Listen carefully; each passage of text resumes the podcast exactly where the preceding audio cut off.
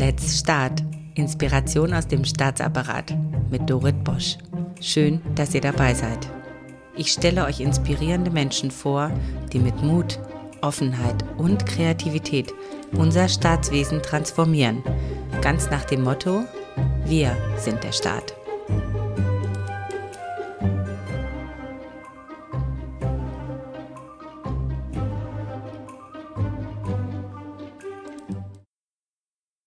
Die große Frage, der ich heute mit meiner Interviewpartnerin nachgehen werde, ist, wie Behörden ihre Kommunikation verbessern können. Anna-Carla Springop betreut die Social-Media-Accounts der Bezirksregierung Arnsberg. Bezirksregierungen in NRW sind in einer Art Sandwich-Position zwischen Kommunen und Landesministerien. Sie gehören der Landesverwaltung an. Auf Social Media treten sie jedoch auch direkt in Kontakt mit Bürgerinnen und Bürgern. Die Kommunikation geht aber eben auch in die Richtung Kommunen und Ministerien. Ich freue mich riesig auf Anna Kahler, die uns ein paar Tricks verrät, wie sie bei den verschiedenen Adressaten und vor allen Dingen mit komplexen Themen die Orientierung behält und worauf es bei Behörden Social Media ankommt. Liebe Anna-Carla, ich freue mich riesig, dass wir zueinander gefunden haben. Wir haben uns ja über LinkedIn kennengelernt und da bist du ja auch sehr präsent äh, auf Social Media, auch als Mitarbeiterin deiner Behörde. Das finde ich total toll. Du machst dich richtig stark dafür. Das ist ja nicht wirklich üblich bei Mitarbeiterinnen des öffentlichen Dienstes, dass die so in Erscheinung treten. Was treibt dich denn da an? Ja, erst einmal herzlichen äh, Dank für die Einladung. Ähm, ich bin tatsächlich außerhalb der Behörde arbeitssozialisiert. Und äh, bei meinem vorherigen Arbeitgeber war es total üblich, dass wir alle sichtbar waren. Ähm, dem war Networking total wichtig, dem war wichtig, ähm, dass wir rausgehen mit unseren Themen. Ähm, und das habe ich mitgenommen. Ähm, auch vor dem Hintergrund dessen, dass ich eine ganze Weile bei uns im Haus die einzige war, die Social Media gemacht hat. Das heißt, ich hatte keine Sparringspartnerin oder Partner. Und wenn ich mich mit jemandem austauschen wollte, dann musste ich mir ja Menschen suchen, die auch in Behörde unterwegs sind, weil Behördenkommunikation, ähm, wie die meisten ahnen können, ja doch ein bisschen anders funktioniert als Unternehmenskommunikation. Und das ist auch immer noch mein Antrieb, bis heute weiter sichtbar zu sein, weiter zu trommeln, weil ich diesen Austausch auch unter Kolleginnen und Kollegen ganz unterschiedlicher Behörden, also sei es Kommunalverwaltung, Bundesverwaltung, Sozialverwaltung, ähm, Landesverwaltung, den finde ich total wichtig, ähm, weil wir an ganz vielen Stellen an ähnlichen Herausforderungspunkten stehen und es muss ja wirklich nicht jeder ähm, das Rad dann komplett neu erfinden. Das ist richtig. Wenn du schon so sozialisiert worden bist, dann kennst du ja auch so ein bisschen die Unterschiede. In der Tat machen sich Unternehmen das ja richtig zunutze. Die sagen, wow, ich habe so viele Mitarbeiterinnen und Mitarbeiter, die können ja da alle rausgehen und für diese, für diesen Laden werben. Das ist ja auch eigentlich total schlau. Was glaubst du denn, was ist denn der Grund, warum das in Behörden nicht gemacht wird? Beziehungsweise, wie ist denn das für dich so in deiner täglichen Arbeit als jemand, der das macht? Kannst du das mal ein bisschen beschreiben, wie die Resonanz darauf so ist, dass du da rausgehst und dich zeigst? Das ist wie immer sehr unterschiedlich und das ist ehrlicherweise in der Wirtschaft ja auch nicht anders. Es gibt immer diejenigen, die das gut finden und diejenigen, die das sehr befremdlich finden. Das ist halt auch eine Typsache. Ähm, ich bin tendenziell eher extrovertiert. Das heißt, es fällt mir auch an vielen Punkten vielleicht leichter, ähm, Kontakte zu knüpfen und mich sichtbar zu machen, ähm, als Personen, die eher auf der introvertierteren Seite stehen, die anders netzwerken würden, als ich das jetzt mache. Und deshalb bin ich auch immer noch der Ansicht, dieses Sichtbarsein muss auch nicht so sein, wie ich sichtbar bin, weil das, wie gesagt, auch sehr, sehr persönlich ist, ähm, womit man sich auch wohlfühlt, wo Grenzen sind zum, ja, persönlichen, aber auch zum privaten. Also ich bin relativ viel auf Social Media, aber es gibt auch Sachen, die finden auf Social Media über mich nicht statt. Ähm, und das sind so Sachen, wo ich immer der Ansicht bin, das ist wichtig auch in der Abgrenzung zu Kolleginnen und Kollegen, die dann ganz schnell manchmal schon den Gedanken haben, so ja, ist das dann jetzt einfach nur, dass die ihr Essen da postet? Nee, das ist jetzt nicht so meine Hauptkommunikation. Ähm, das kommt auch, auch, vor, jetzt nicht unbedingt auf LinkedIn, sondern auf anderen Kanälen, aber ich glaube, das ist halt so ein Punkt, das ist völlig normal, dass da erstmal so ein paar Fragezeichen aufkommen. Und dann muss man sagen, staune ich persönlich immer wieder, weil eigentlich die meisten Mitarbeitenden des öffentlichen Dienstes ja durchaus über ihren Arbeitgeber sprechen. Also die sind ja im privaten Umfeld auch nicht verstummt und verschweigen, wo sie arbeiten. Ich habe aber die Erfahrung gemacht, dass halt vielen tatsächlich diese, dieses Gedächtnis des Internets so ein bisschen Sorge macht. Da muss ich jetzt sagen, da bin ich halt anders geprägt und meine, dass man das gezielt nutzen kann. Und ja, natürlich entwickeln sich Positionen über Jahre etc. Das will ich gar nicht in Abrede stellen, aber ich glaube, es ist einfach wichtig, auch für einen persönlich ein Netzwerk aufzubauen, in Austausch zu kommen. Und das gilt ja nicht nur nach extern, das gilt ja genauso nach intern. Das stimmt schon. Also wie viel, wie viel gibt man preis? Also wie professionell tritt man auf oder amtlich und wie persönlich? Professionlich, habe ich neulich gehört. Das ist ein cooles Wort, oder? Professionlich. Das Wort ist super. Ja, finde ich auch. Professionlich ist man. Natürlich hat es ein langes Gedächtnis, aber wir dürfen uns ja auch erlauben, uns zu verändern. Und mit diesem Podcast tragen wir dazu bei. Ganz herzlichen Dank, dass du das tust, dass wir hier wirklich rausgehen und zeigen, es geht auch so. Wenn es Spaß macht, äh, sowieso. Und es ist natürlich auch gut für einen selber. Vielleicht äh, findet man dadurch auch neue Anknüpfungspunkte zur persönlichen Weiterentwicklung. Wie würdest du denn deine Arbeit beschreiben? Also was ist genau das Ziel von Behördenkommunikation auf Social Media? Also für alle, die da draußen jetzt zuhören und sich fragen, warum muss ich das überhaupt machen? Und was sind denn da die größten Herausforderungen deiner Meinung nach?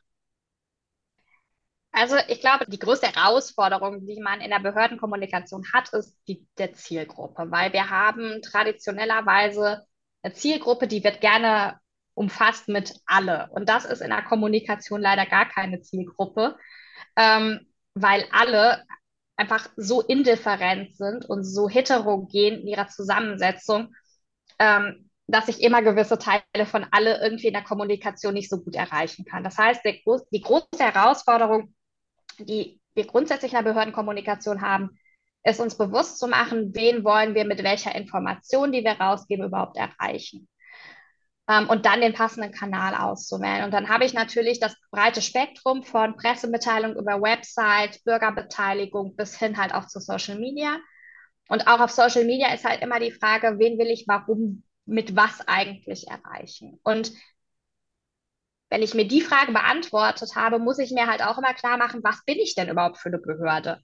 Also wer sind denn eigentlich die Personen oder die Institutionen, mit denen ein Großteil meiner Kommunikation einhergeht. Bin ich eine Kommunalverwaltung, dann ist meine natürliche Zielgruppe Bürgerinnen und Bürger. Das muss in einer Fachbehörde schon nicht unbedingt so sein.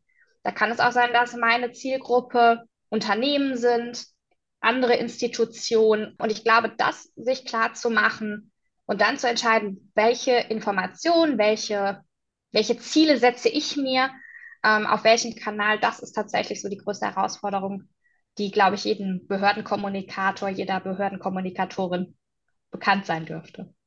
Und überlegst du dir das selbst oder welche Ebene muss da im Grunde genommen eingebunden werden und auch das Go geben? Das ist ja schon auch eine Chefentscheidung. Also das ist so, ähm, als ich 2018 in die Bezirksregierung gekommen bin, war die klare Einstellungsvoraussetzung, wir brauchen jemanden, der Social Media macht. Also ich bin explizit dafür eingestellt worden.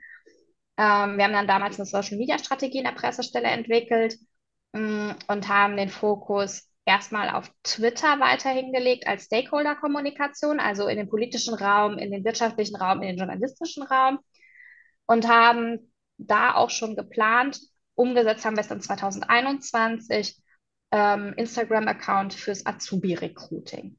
Also da ganz bewusst zu sagen, wir brauchen Nachwuchskräfte und wir bilden halt auch selber aus. Ähm, und wir müssen uns zeigen, wir müssen rausgehen und Instagram ist der Kanal, wo ich jüngere Menschen erreiche und dann auch die ganz klare strategische Entscheidung, auch immer unter Einbindung einer Behördenleitung, nur so funktionieren Kommunikationsstrategien einer Gesamtbehörde, zu sagen, wir machen da jetzt explizit Recruiting. Wir sind jetzt gerade in der Überarbeitung der Social Media Strategie, weil wir einen Behördenleiterwechsel hatten. Also auch das ist ein völlig normaler Vorgang, ähm, weil natürlich Kommunikation sich auch immer an der Gesamtstrategie ausrichtet. Und äh, die Gesamtstrategie wird nun mal stark selbstverständlich von der Behördenleitung geprägt. Ja, das finde ich großartig, äh, dass ihr da auch so flexibel seid. Und LinkedIn, das ist eher so dein persönlicher Spot. Also LinkedIn ist meins. Das hat mit meiner Behörde eigentlich auch überhaupt nichts zu tun. Natürlich ist es ein Business-Netzwerk, aber ich bin da nie offiziell im Auftrag der Behörde unterwegs. Das ist auch der Grund, warum ich ähm, häufig oder fast ausschließlich allgemein über Behördenkommunikation rede. Also natürlich fließt da immer mein Wissen und mein tägliches Doing mit ein oder was mich auch bewegt, Stichwort Datenschutz oder so. Mm, aber mir ist da halt auch wirklich der kollegiale Austausch wichtig. Und ähm, weil ich den brauche für meine Art vom Arbeiten, ähm, ist das so mein Hotspot, um mich zu vernetzen. Das war bis vor anderthalb, zwei Jahren noch anders. Da war Twitter mein Hotspot, ähm, wo ich mich komplett vernetzt habe. Ähm, das ist aus diversesten Gründen, hat sich das verlagert. Aber das ist tatsächlich ein persönlicher Account, der nicht im Auftrag meines Arbeitgebers stattfindet. Ich musste auch tatsächlich ein bisschen suchen, fand es aber ganz gut und charmant, dass du über das Thema Behördenkommunikation ja schon unmittelbar etwas auch für, für deine Behörde tust, ja, weil wenn jemand so engagiert ist, dann denkt man, wow, das muss eine starke Behörde sein, dass jemand dort arbeiten möchte. Insofern hat mir das gefallen und ich bin selber super gerne auf LinkedIn unterwegs, weil es ist halt eben so professionlich.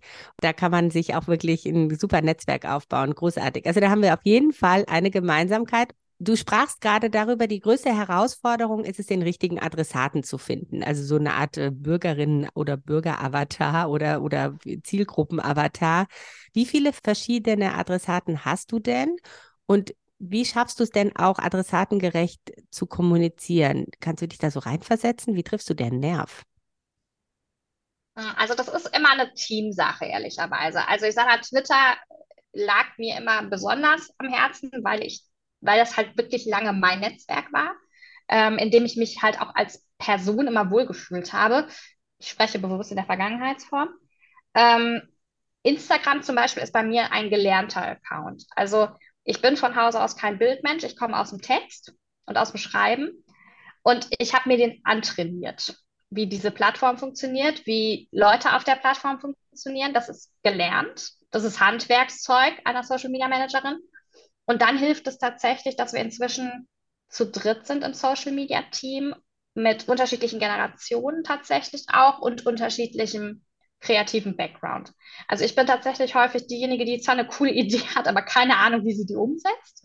Ähm, wir haben aber einen Kollegen im Team, der ist von Hause aus Mediengestalter, ist bei uns im Haus eingesetzt als Fotograf und Videograf. Der ist da deutlich fitter.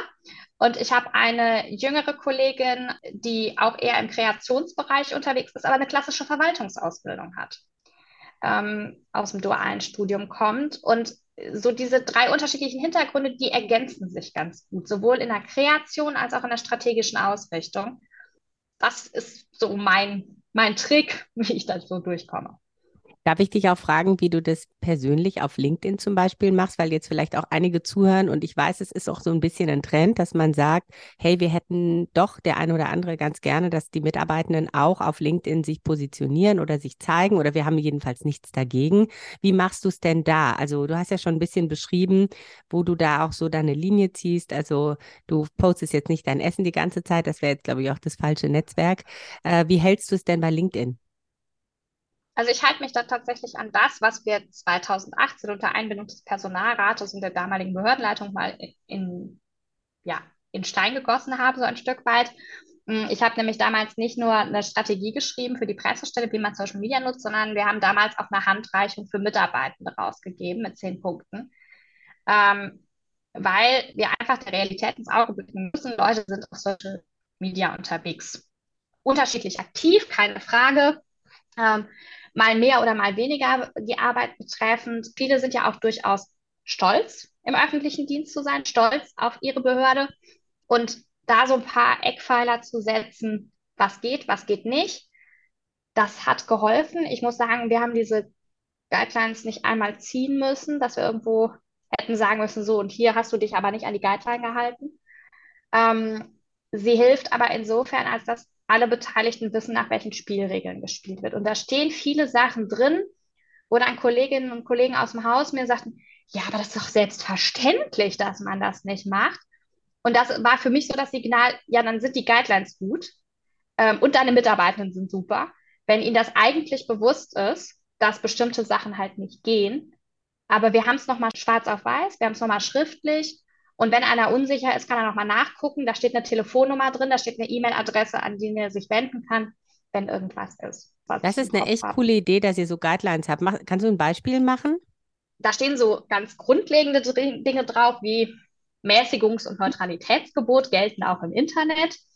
Ähm, oder achten Sie aufs Urheberrecht. Ähm, aber auch so Sachen wie internes bleibt intern. Ähm, da geht es vor allen Dingen um Dokumente und ähm, Informationssicherheit, Recht am eigenen Bild. Ja, also das Post von Bildern, wo Kolleginnen und Kollegen drauf sind, ohne dass sie das wissen, geht nicht. Ähm, und machen sie transparent, dass sie nicht für ihre Behörde sprechen. Das steht da auch. Also ich kann ja und darf und soll ja auch als Bürgerin oder Bürger eine Meinung zu bestimmten Themen haben. Und manchmal habe ich auch eine Meinung zu bestimmten Themen, die auch meine Arbeit betreffen oder die Arbeit meiner Kolleginnen und Kollegen. Aber dann muss ich halt auch deutlich machen, so das ist jetzt meins. Und das hat nichts mit dem zu tun, was meine Behörde gerade tut. Das ist, gilt aber ja im Offline-Leben genauso.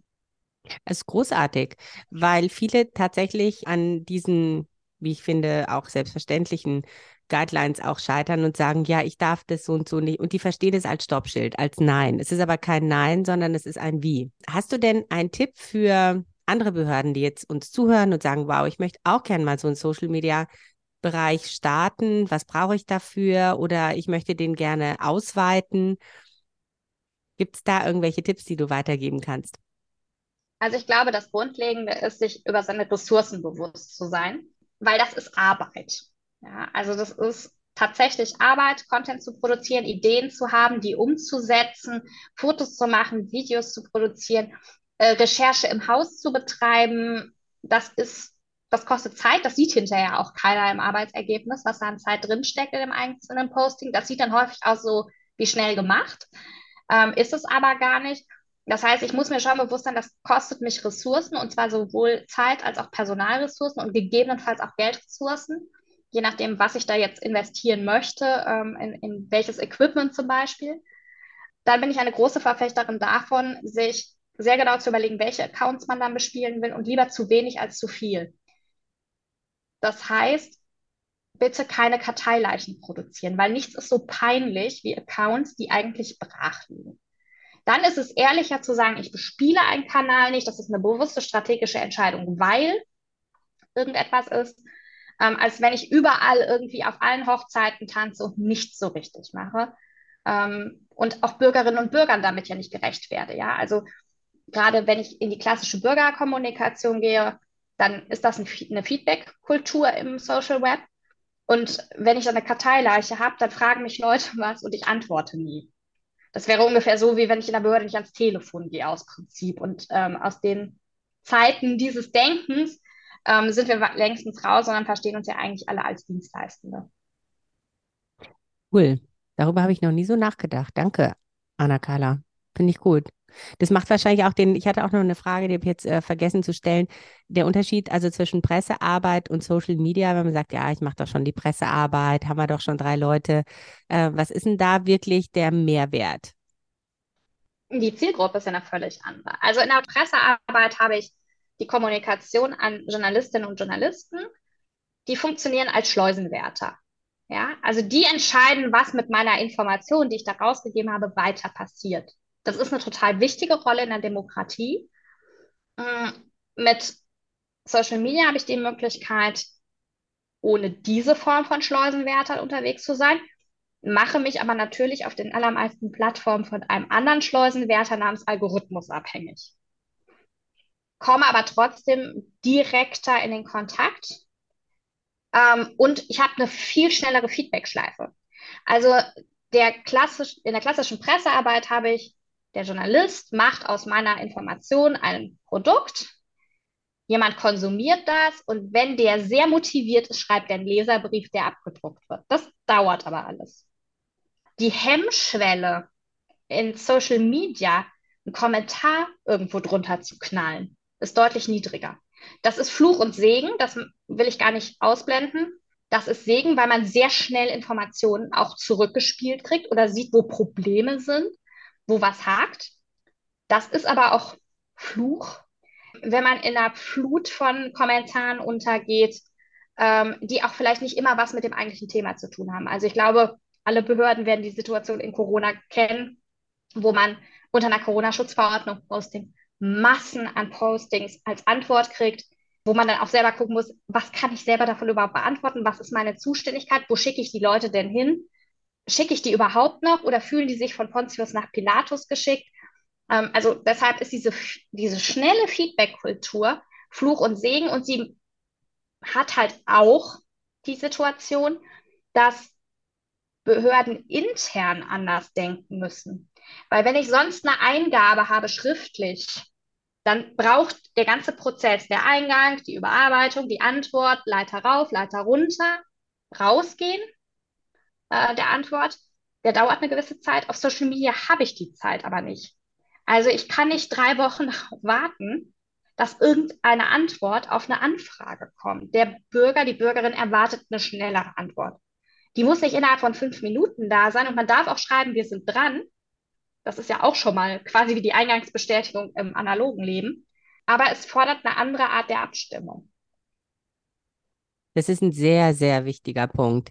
Vor allen Dingen, wie gehst du denn damit um, wenn jetzt beispielsweise eine sehr kritische Anmerkung kommt oder Sachen, die überhaupt nicht zum Thema sind, nicht zu eurer Zuständigkeit, ähm, wo du vielleicht eine Rückversicherung brauchst? Also diese kniffligen Fälle, das ist ja auch, glaube ich, das, wovor viele dann auch ein bisschen zurückscheuen und sagen, ach nee, dann lassen wir es lieber ganz.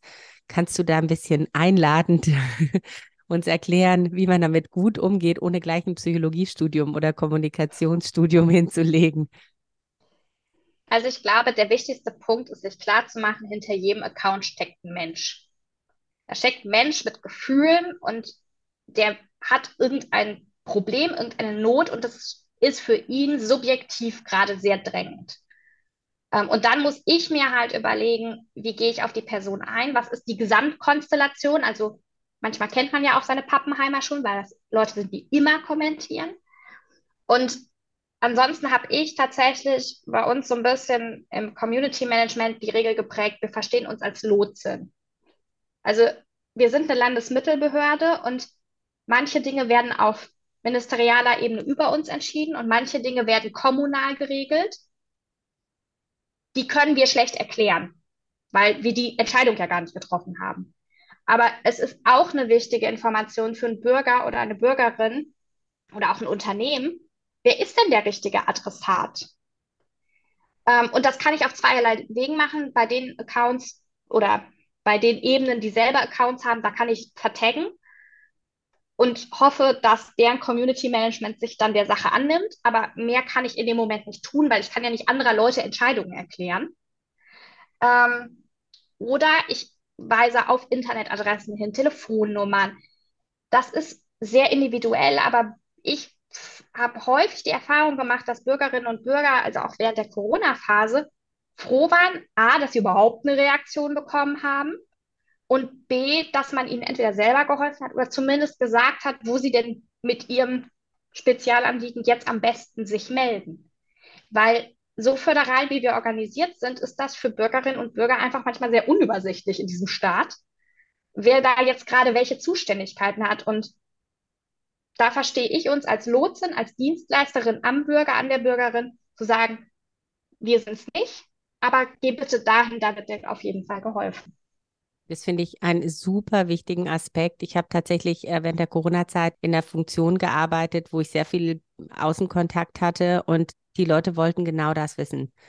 Auch selbst für uns ist es teilweise gar nicht nachvollziehbar, wer welche oder wir wissen teilweise, wir intern wissen teilweise gar nicht, welche Zuständigkeiten wer hat. Also wir müssen uns ja selber durchfragen. Wir brauchen ja selber intern manchmal einen Lotsen, weil wir das überhaupt nicht wissen. Und es ist eine unwahrscheinlich wertvolle Information.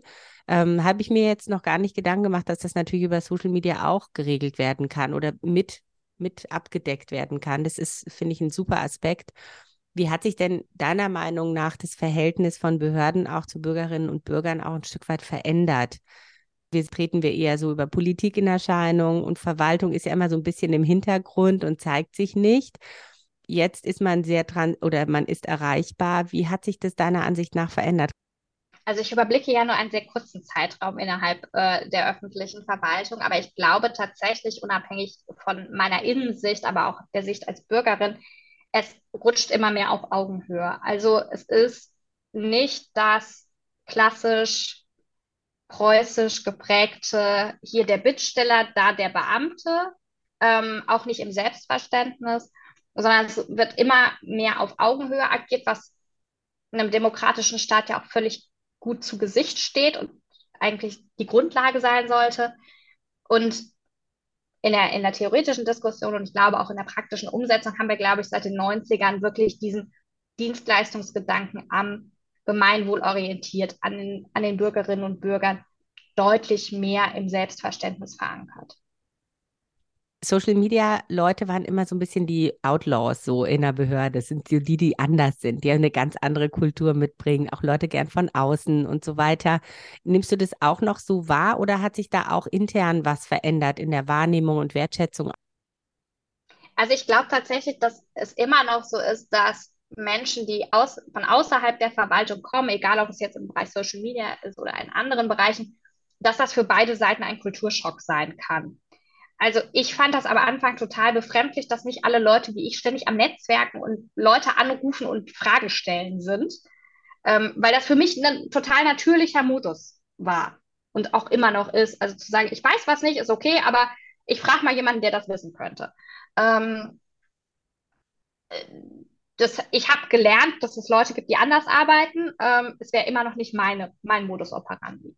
Und ich glaube, genauso ist das für jemanden, der ähm, in einer hierarchisch geprägten Kultur aufgewachsen und berufssozialisiert worden ist, eine Umstellung, wenn da jemand anfängt, immer irgendwie links und rechts mal irgendwie auf dem kurzen Dienstweg ähm, zu fragen. Das ist in der Pressestelle noch ein bisschen einfacher, weil wir tatsächlich auch in der Pressearbeit häufig nicht hierarchisch linienmäßig unterwegs sind, sondern quer durchschließen äh, zu demjenigen, den es jetzt betrifft und der dann da guckt, wen er noch einbindet. Mm, aber ich glaube, das ist für beide Seiten auch wirklich ein Lernprozess, der aber total wichtig ist, weil Menschen, die auch jetzt als Auszubildende oder Anwärterinnen und Anwärter in Behörde kommen, ein ganz anderes Verständnis von Arbeiten haben. Und ähm, das ist in der freien Wirtschaft, glaube ich, schon ein bisschen weiterentwickelt und in den Behörden drückt das jetzt so langsam nach, auch bei den Quereinsteigenden. Und das ist jetzt wirklich so, so eine Zeit nochmal des Kulturwandels, des sich gegenseitig kennenlernens und gucken, was nimmt man aus beiden Welten denn am besten mit. Da, das stimmt schon. Es hängt auch ein Stückchen von der Persönlichkeit ab. Also ich bin jetzt zwölf Jahre im öffentlichen Dienst und ich war schon immer so und irgendwie habe mich noch nie an die Kultur anpassen können. Ich glaube, das wird auch nichts mehr. Aber ich freue mich immer total, wenn jemand von außen kommt, der diesen Spirit mitbringt. Und ist auch total mein Anliegen, dass ihr euch bei uns wohlfühlt, dass ihr da mit eurem, mit eurer Kultur auch reinkommt, weil das ist in der Tat, also gerade die ersten Monate sind sehr, sehr schwierig. Und auch danach, dass man eben nicht diesem Assimilationsdruck nachgibt und sagt, na ja, das wird schon so passen, wie die anderen das sagen, weil wir brauchen wirklich dieses, diesen frischen Wind. Ich glaube, darüber haben wir uns auch kennengelernt, ne, weil ich dazu einen Artikel geschrieben habe und so haben wir uns irgendwie vernetzt.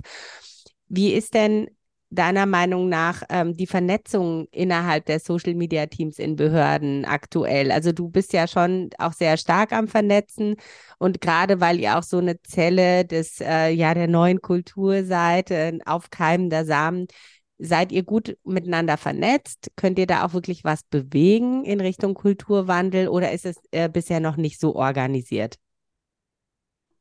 Ähm, ich würde sagen, es ist organisiert in Form einer Graswurzelbewegung. Also ähm, da sind Social Media tatsächlich äußerst hilfreich, gerade wenn man zwischendurch allein ist mit seinem Thema äh, und merkt, ach ja, ich bin ja doch nicht alleine. Andere haben die gleichen Problematiken, die gleichen, vielleicht manchmal auch total nervigen Diskussionen und schlagen sich zum 300.000. Mal mit der DSGVO rum und irgendwelchen Schrieben dazu.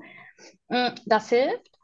Das ist in den letzten Jahren tatsächlich auch deutlich mehr geworden. Also als ich 2018 angefangen bin, waren wir noch sehr viel weiter verstreut. Ähm, und da war auch noch die Hemmschwelle zwischen den einzelnen Behörden eine andere. Also als Kommunalverwaltungsmensch sich mit einem Ministerialbeamten irgendwie zu vernetzen, das war nicht gelebte Kultur, das war irgendwie weit weg und man war sich auch immer nicht so sicher, ob die das so gut finden, wenn man halt so anklopft.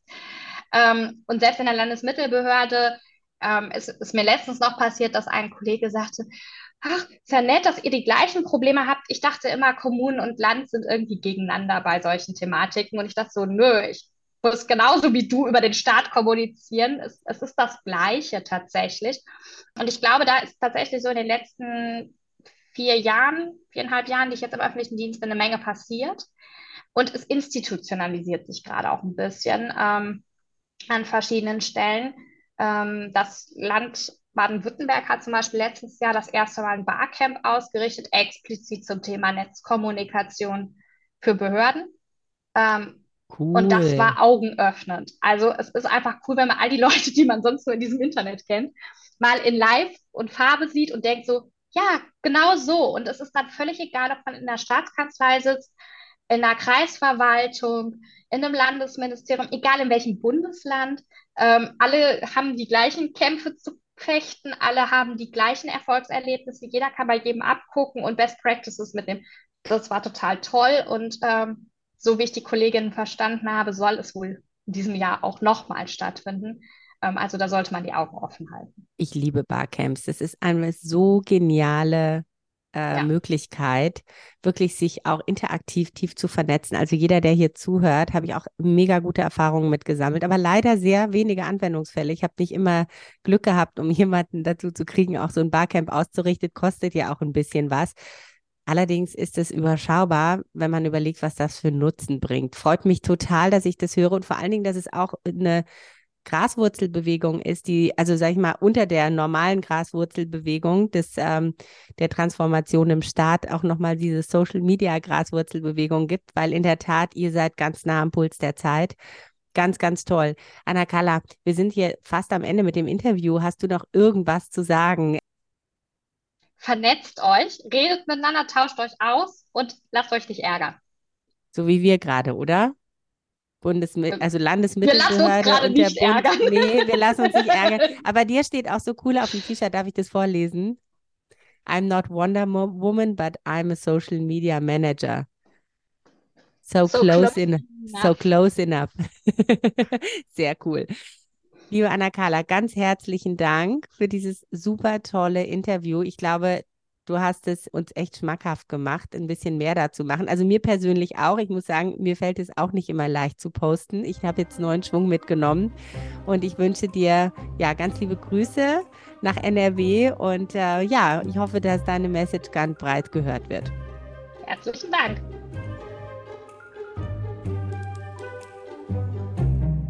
Und das war es bei Let's Start, Inspiration aus dem Staatsapparat mit Dorit Bosch. Schreibt mir gerne und abonniert diesen Kanal, damit ihr keine Folge verpasst. Let's start. Viel Spaß bei der Umsetzung.